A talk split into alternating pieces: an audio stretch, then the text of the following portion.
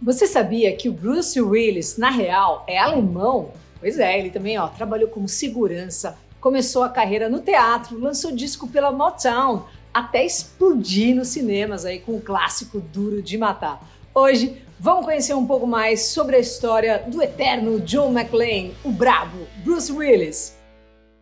Walter Bruce Willis nasceu no dia 19 de março de 55 na Alemanha Ocidental. O pai dele, David, era militar e estava servindo pela área ali quando Bruce nasceu. Dois anos depois, o pai foi dispensado do serviço e mudou com a família toda para New Jersey. Lá, o jovem Bruno, né, o apelido que ele ganhou ali dos amigos, encantava geral ali com o jeito palhacito de ser. Então, ele sempre foi muito carismático, também zoava geral e sofria um bullying pesado aí por conta da gagueira. Sempre que ele ia apresentar um trabalho, arrastavam muito com o moleque que levava lá uns três minutos para conseguir formar uma frase simples assim. Esse era um problema, né, que o Bruce novinho ali carregava desde quando ele tinha, sei lá, seis anos de idade. Foi aí que ele encontrou o teatro. Ele se aventurou nos testes para a escola e descobriu que enquanto estava no palco a gagueira sumia. E assim que ele pisava para fora do palco, pronto, voltava a engasgar as palavras tudo de novo, já era. Foi aí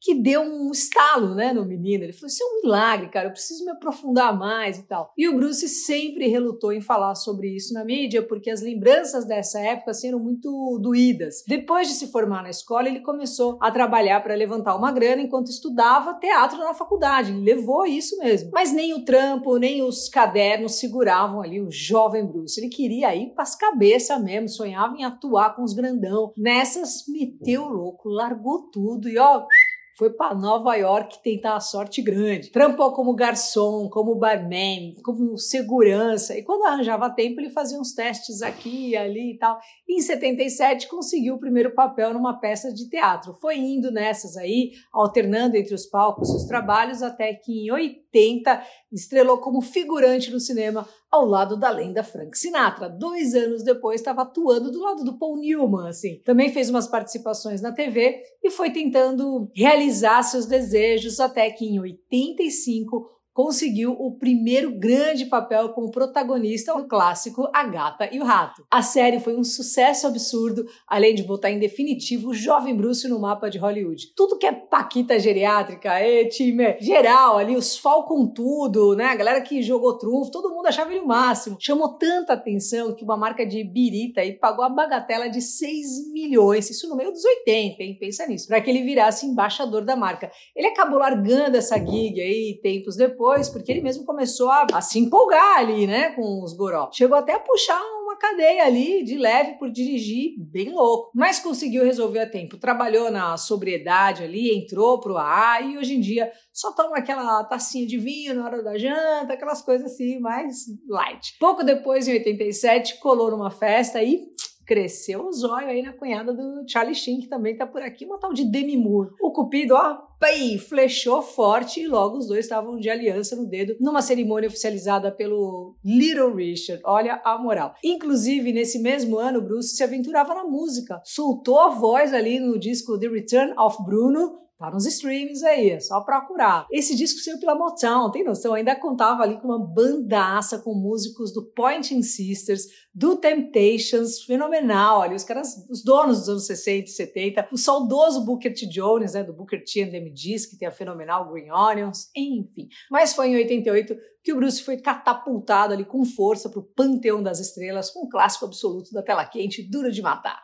Foi um sucesso inacreditável. O Bruce colocou 5 milhões no bolso pelo papel do John McClane para começar a trocar ideias. Assim. Papel esse que foi negado pelo Stallone e pelo Schwarzenegger. Falaram, ah, isso aí não vai dar em nada, vai vendo. Foi durante as gravações do longa que ele quase ficou surdo de um ouvido, depois de uma cena lá onde ele dá uns pipocos com a arma perto da orelha. Inclusive, muita gente sempre achou o Bruce meio antipático nas entrevistas, um jeitinho assim, meio pá. Mas a filha dele, a Rummer, ela falou que na real ele age assim porque quase não consegue ouvir as perguntas.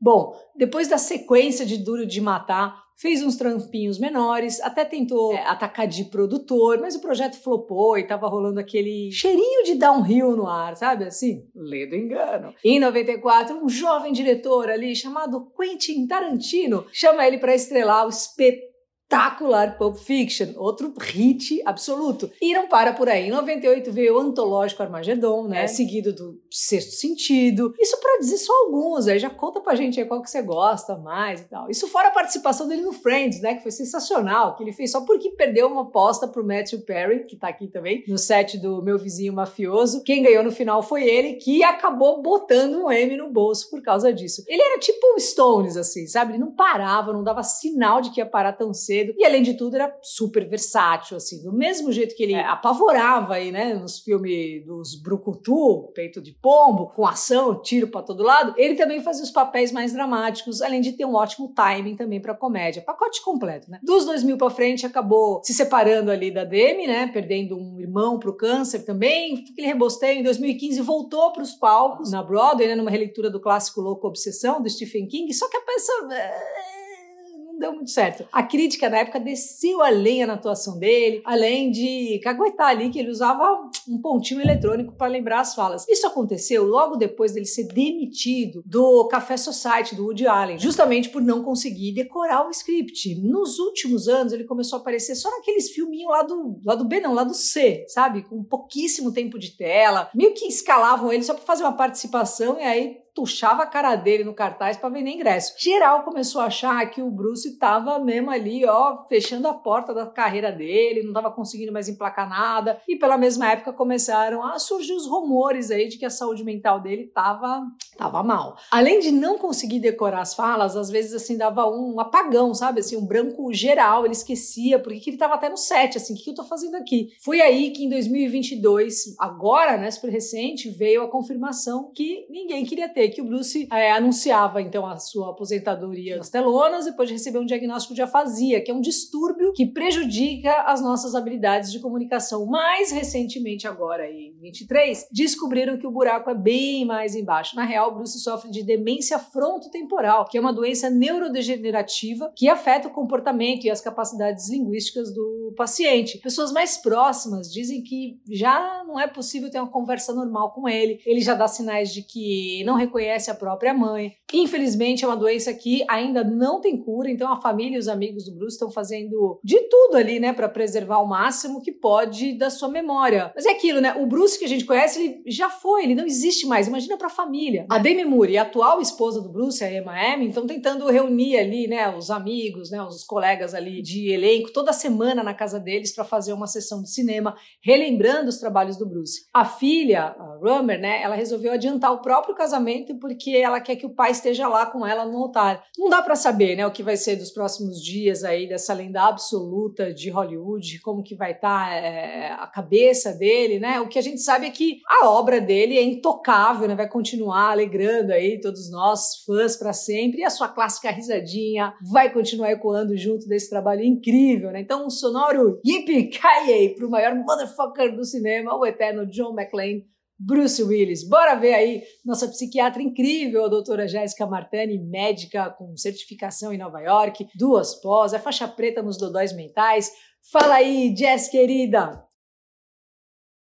Olá, pessoal do Cada Caso. Oi, Luca. Gente, é muito importante, antes de tudo, a gente conseguir falar sobre neuroanatomia para que a gente consiga entender os sintomas de cada doença. No caso do Bruce Willis, a gente consegue observar que ele teve várias alterações de comportamento e várias alterações em relação à agressividade. E aí fica a dúvida: Será que uma doença seria capaz de mudar a nossa personalidade? Teria algum lugar específico no cérebro que tem a ver com personalidade e formação de comportamento? Antigamente não se sabia que cada região do cérebro tinha uma função. Acreditava-se que era uma energia fluida espiritual que atravessava na gente e fazia com que a gente tivesse aí os nossos comportamentos. Foi só no século XIX que Franz Gall começou a falar que o cérebro ele tinha várias pequenas partes e que cada partezinha era responsável por alguma função cerebral. E aconteceu que ele foi julgado, foi expulso do país, porque tudo isso ia contra a igreja. Porque pela igreja, como que era possível a, a nossa consciência, que foi algo divino,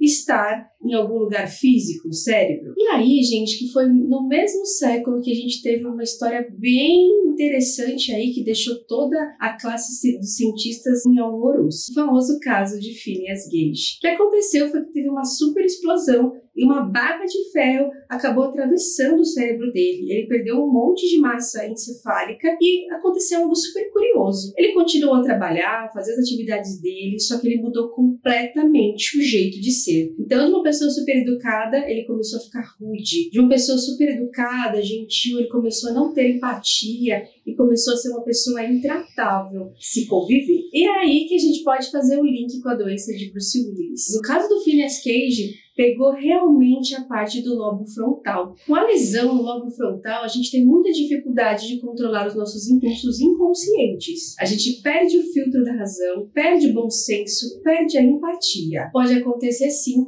maior agressividade verbal e física. E é nessa área, juntamente com o lobo temporal, que acontece a demência frontotemporal. Bruce Willis, ele começou com alterações aí da fala, que hoje a gente sabe que é nessa região que nós temos a área de Broca, que é o centro da linguagem. Então ele começou a ter alteração de fala, alteração da compreensão e alteração dos comportamentos. A demência frontotemporal é uma doença neurodegenerativa e ela é incurável. Ela é a mais rara das demências e acontece aí na faixa dos 50 anos. Hoje a gente sabe pouco sobre a doença. O que a gente sabe é que os corpúsculos de pique, porque essa doença também pode ser chamada de doença de pique. Então esses corpúsculos de pique, eles vão se depositando na área frontal e com isso destruindo o neurônio, destruindo todas as estruturas aí que ficam na parte frontal do cérebro. Os sintomas mais frequentes são realmente alteração da linguagem e desinibição do comportamento. Se a gente for comparar com a doença de Alzheimer, ela tem menos alteração na memória. Por quê? Porque não pega tanto na região do hipocampo, que é uma região bem importante dos centros aí da memória. E hoje sabemos que sim, doenças físicas, traumas, é, doenças neurodegenerativas, elas podem muito alterar o nosso comportamento. Muito obrigada, Jéssica Martani. Você é demais, sempre nossa psiquiatra aqui do Cada Caso um Caos. Valeu também Carla Lucatelli, Ângela Bezerra, a costura da Deia. Vê lá no Instagram dela que legal, ela faz de um tudo. A Raquel Fernandes, a Elaine Barbosa, a Fabi Alencar, a TO Pediátrica Terapeuta Ocupacional, Rage Loop, Júlio César, o Tom Miller do YouTube Verdade Mundial e geral que comenta, compartilha. Vocês são 10, valeu mesmo. E me segue no Insta, arroba Luca89FM. Valeu e até semana que vem.